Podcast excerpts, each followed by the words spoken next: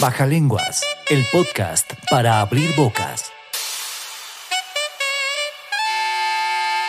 Baja Lenguas, un encuentro con los líderes de opinión más importantes de Iberoamérica. Baja Lenguas, un podcast de Medios Distribuna. Medios Distribuna es una marca del grupo Distribuna. Bienvenidos a Baja Lenguas, el podcast para abrir bocas. Soy Carlos Torres y tengo el gusto de acompañarlos en este espacio del Grupo Distribuna para hablar de temas de interés en el ámbito de la medicina. Para mí hoy es un gusto presentar desde Barranquilla al doctor Ricardo León Sánchez Consuegra, pediatra neonatólogo, profesor de medicina y pediatría de la Universidad Libre e instructor de reanimación neonatal de la Asociación Colombiana de Neonatología ASCON. El doctor Sánchez además ejerce su labor como pediatra neonatólogo en la Clínica General del Norte, en la Clínica Iberoamérica y en la Clínica General San Diego. Bienvenido a nuestro podcast, doctor Sánchez. Es un gusto tenerlo con nosotros. Pues muchas gracias y muy agradecido por la invitación para hablar de estos temas. Gracias, doctor Sánchez. En el programa de hoy vamos a hablar sobre los pasos básicos en reanimación neonatal y el uso de la ventilación a presión positiva.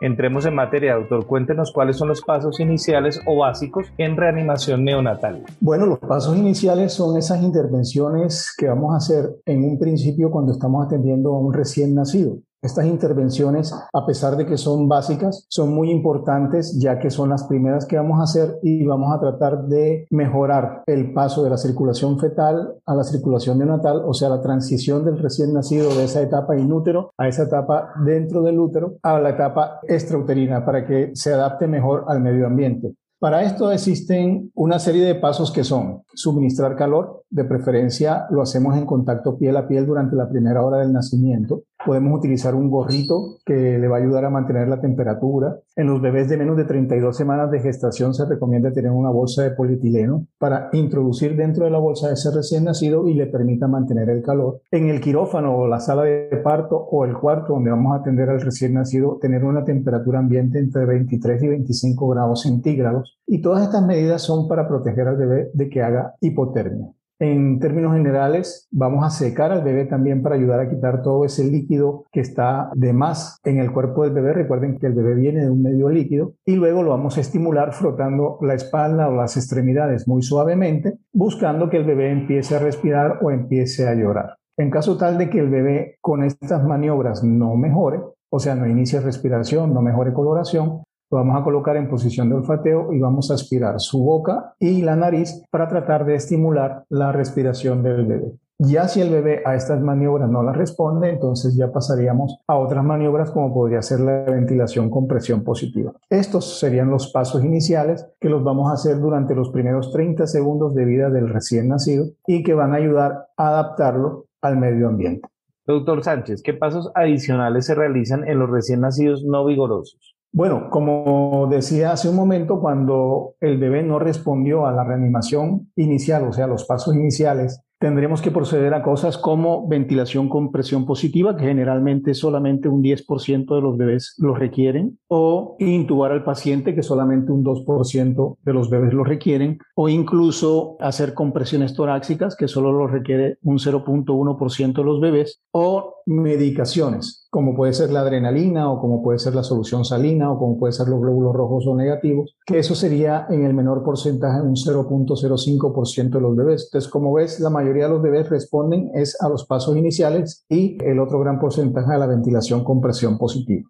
Doctor Sánchez, cuéntenos cuál es el manejo que se recomienda actualmente en cuanto al pinzamiento del cordón umbilical. Bueno, actualmente lo que se recomienda es que el cordón se pince entre uno y tres minutos. ¿sí? Podríamos tener, como quien dice, tres etapas de pinzamiento de cordón. La etapa inmediata que se recomienda en esos bebés que tienen desprendimientos de placenta, que tienen una basa sangrante previa, que tienen una cesárea con anestesia general y que se han demorado un poco en sacarlos, o bebés con isoinmunización o mamás con diagnóstico de 24X, que es correspondiente a la mamá que tiene VIH positivo. Esos bebés sería pinzamiento inmediato. En los bebés que nacen no vigorosos, los que no respiran, los que no tienen buen tono muscular, los que tienen una frecuencia cardíaca menor de 100, se le hacen los pasos iniciales en contacto piel a piel con la mamá y después de 30 segundos, lo que habíamos dicho, después de colocarlos en calor, secarlos, estimularlos y hacer la aspiración de boca y nariz, si con eso los bebés no han mejorado, tendríamos que pinzar a los 30 segundos el cordón umbilical para llevarlos a la cuna térmica y realizarle ahí la ventilación con presión positiva. Hay actualmente algunas unidades que ya cuentan con una mesa muy particular donde pueden colocar el monitor, donde pueden colocar al bebé y hacerle ventilación por encima de la mami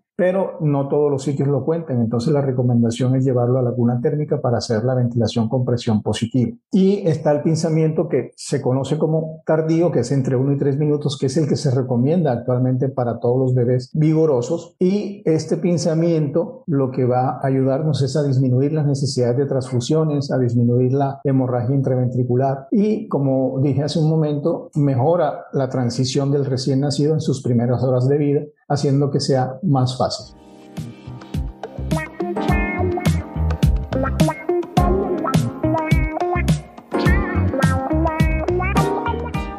Doctor Sánchez, ahora nos hablaba un poco del tema de la monitorización de la frecuencia cardíaca. Cuéntenos cuál es la importancia de realizarla y cuáles son los errores más frecuentes al tomarla. Bueno, la importancia es porque nosotros tenemos que tener parámetros objetivos para medir lo que estamos haciendo en un momento dado, porque lo que estamos haciendo lo estamos haciendo digamos que contra el tiempo, estamos corriendo en ese primer minuto de vida, en esos primeros 10 minutos de vida, entonces tenemos que saber si lo que estamos haciendo lo estamos haciendo de manera adecuada y eficaz. De formas de medirlo es a través de la frecuencia cardíaca y de la oximetría de pulso. La frecuencia cardíaca la podemos medir de varias formas. Uno con el fonendoscopio o en la base del cordón umbilical comprimiendo el cordón y midiendo los pulsos que puede darnos el cordón umbilical. Esto lo hacemos en 6 segundos y lo multiplicamos por 10 pero a veces la falta de experiencia, la falta de práctica y a veces la misma falta de confianza en nuestros conceptos hace que dudemos. Por eso la recomendación actual es colocar los electrodos de un monitor electrocardiográfico que nos va a dar la frecuencia cardíaca en menos de 20 segundos y nos va a poder medir esa frecuencia cardíaca para nosotros tomar decisiones.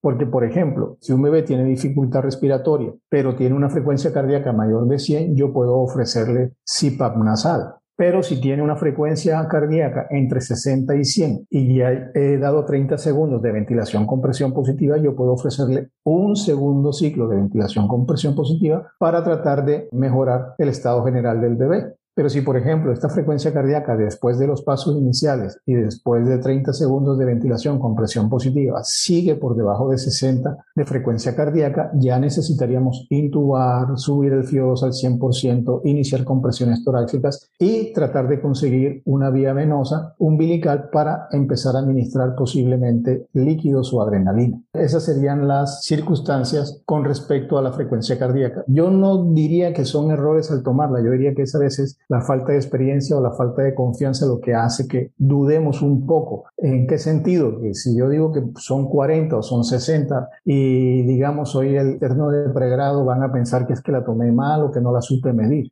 A veces decimos que hay que medirlas en 6 segundos, ¿sí? Y a los 6 segundos uno pregunta cuántos latidos tiene para multiplicar por 10 y resulta que nos dicen, no, espérame un momento, espérame que todavía no la he logrado conseguir. Si no la he logrado conseguir es cero. Y uno tiene que decir con confianza, tiene cero latidos, tiene cero de frecuencia cardíaca y tenemos que arrancar con lo que dice el protocolo con la frecuencia por debajo de 60, que sería intubar, FIO2 al 100%, compresiones y colocar la vena umbilical.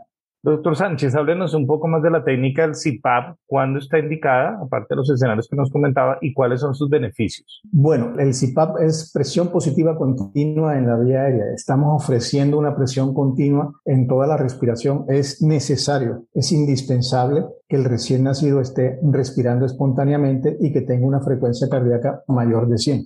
El hecho de que tenga dificultad respiratoria no quiere decir que haya que intubarlo enseguida, no. Si tiene dificultad respiratoria pero tiene una frecuencia cardíaca mayor de 100, podemos ofrecerle presión positiva continua en la vía aérea. ¿Qué va a hacer el CPAP? Le va a dar un apoyo ¿sí? respiratoria de baja presión que va a mantener los pulmones del bebé respirando espontáneamente. Si el bebé está respirando espontáneamente, quiere decir que sus vías aéreas están abiertas o medio abiertas. Con el CPAP vamos a ayudar a que termine de abrirlas, vamos a ayudar a que se oxigene mejor, ¿sí? Y vamos a ayudar a que tenga una saturación más adecuada. ¿Con qué podemos dar el CPAP? Lo podemos hacer con la bolsa inflada por flujo o lo podemos hacer con el reanimador de pies en T. Con la bolsa autoinflable no podemos ofrecer CPAP a los recién nacidos. Por eso es importante que tengamos todos los tipos de dispositivos para ventilación en el momento del nacimiento, porque si es requerido el CPAP, habría que hacerlo. Hay unidades, lógicamente, que tienen el ventilador o que tienen los dispositivos de CPAP ahí disponibles para el recién nacido. Hay unidades donde no es posible tenerlos y con la bolsa que utilizan los anestesiólogos, que es la bolsa inflada por flujo, pueden ofrecérselo simplemente colocando la bolsa bien sellada la mascarilla sobre la carita del bebé.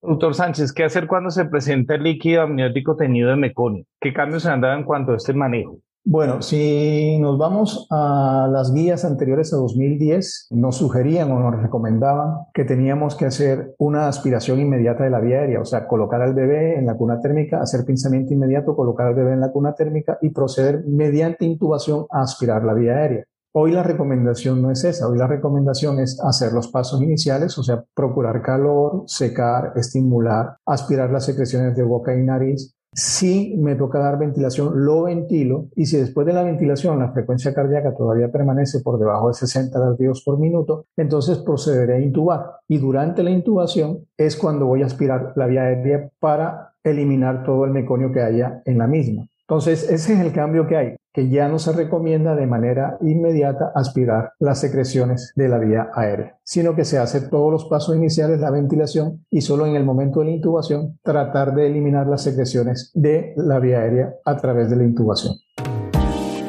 Baja lenguas. El podcast para abrir bocas. Doctor Sánchez, finalmente quisiera preguntarle a manera de resumen de lo que hemos hablado, ¿cuáles son los puntos claves a tener en cuenta en el tema de la reanimación neonatal inicial? Bueno, entonces recordemos que el pinzamiento debe retrasarse por lo menos de 30 a 60 segundos para los recién nacidos vigorosos que no rellenen reanimación, que no hay evidencia suficiente para hacer una recomendación definitiva sobre el momento del pinzamiento del cordón umbilical para los recién nacidos no vigorosos. Todos los recién nacidos requieren una evaluación inicial rápida, Pregúntese si el bebé es de término, si tiene buen tono muscular, si respira o llora. Si la respuesta a cualquiera de estas preguntas es no, el recién nacido debe ser llevado a la lámpara de calor radiante para los pasos iniciales. A un recién nacido a término vigoroso se le puede realizar los pasos iniciales sobre el pecho o el abdomen de la madre o en sus brazos. Los pasos iniciales, recuerden que incluyen entonces proporcionar calor, que puede ser en contacto piel a piel con la madre, secar, estimular, Colocar al bebé en posición de olfateo en caso tal de que necesite permeabilizar la vía aérea, si esto fuera necesario. Evite la succión enérgica y profunda de la faringe posterior. Esto puede llevar a un reflejo vagal y bajar la frecuencia cardíaca de manera iatrogénica. Al completar los pasos iniciales, la evaluación posterior se basa en la respiración y la frecuencia cardíaca. Por eso es importante el uso del monitor cardíaco. No se quede estimulando al recién nacido que está en apnea y comience la ventilación a presión positiva si no hay respuesta a los pasos iniciales dentro del primer minuto de vida. Para evaluar la frecuencia cardíaca, ausculte el número de latidos en 6 segundos y multiplique el número de latidos por 10. Si la frecuencia cardíaca no se puede auscultar y el bebé no se muestra vigoroso, utilice un oxímetro de pulso o un monitor cardíaco electrónico. Utilice el oxímetro de pulso y las tablas de saturación esperada como guía para su terapia de oxígeno para confirmar cianosis central persistente, si administra oxígeno suplementario o ventilación con presión positiva. La evaluación visual de la cianosis no es confiable. Un recién nacido sano que respire el aire ambiente puede tardar más de 10 minutos en alcanzar saturaciones de oxígeno mayores a 90%. El oxígeno de flujo libre no puede administrarse con confianza con una máscara conectada a una bolsa autoinflable. Sin embargo, puede administrarse a través de un reservorio abierto. El oxígeno a flujo libre suplementario no es eficaz si el recién nacido no respira. El uso de la presión positiva continua puede ser útil si el bebé está respirando y la frecuencia cardíaca es de al menos 100 latidos por minuto, pero respira con esfuerzo o la saturación de oxígeno permanece baja. Si hay líquido teñido con meconio y el bebé se muestra vigoroso, succione la boca y la nariz con una pera de goma, el bebé puede permanecer con la madre para los pasos iniciales. Si el bebé no se muestra vigoroso, lleve el bebé a la lámpara de calor radiante y realice los pasos iniciales. Si no mejora, de ventilación con presión positiva y si decide intubarlo, ese es el momento para aspirar de la vía aérea la cantidad de secreción de meconio que en este momento encuentre. No se recomienda entonces la intubación de rutina para la succión traqueal del meconio. Doctor Sánchez, hemos llegado al final de nuestro programa. Gracias por hablarnos de un tema tan importante, la medicina. Esperamos contar de nuevo con usted en un próximo programa. Claro que sí, con mucho gusto. Bueno, mil gracias por su tiempo, doctor, y los esperamos de nuevo muy pronto en otra edición de Baja Lenguas, el podcast para abrir bocas. Baja Lenguas, el podcast para abrir bocas. Baja Lenguas. Un encuentro con los líderes de opinión más importantes de Iberoamérica. Baja Lenguas. Un podcast de Medios Distribuna. Medios Distribuna es una marca del grupo Distribuna.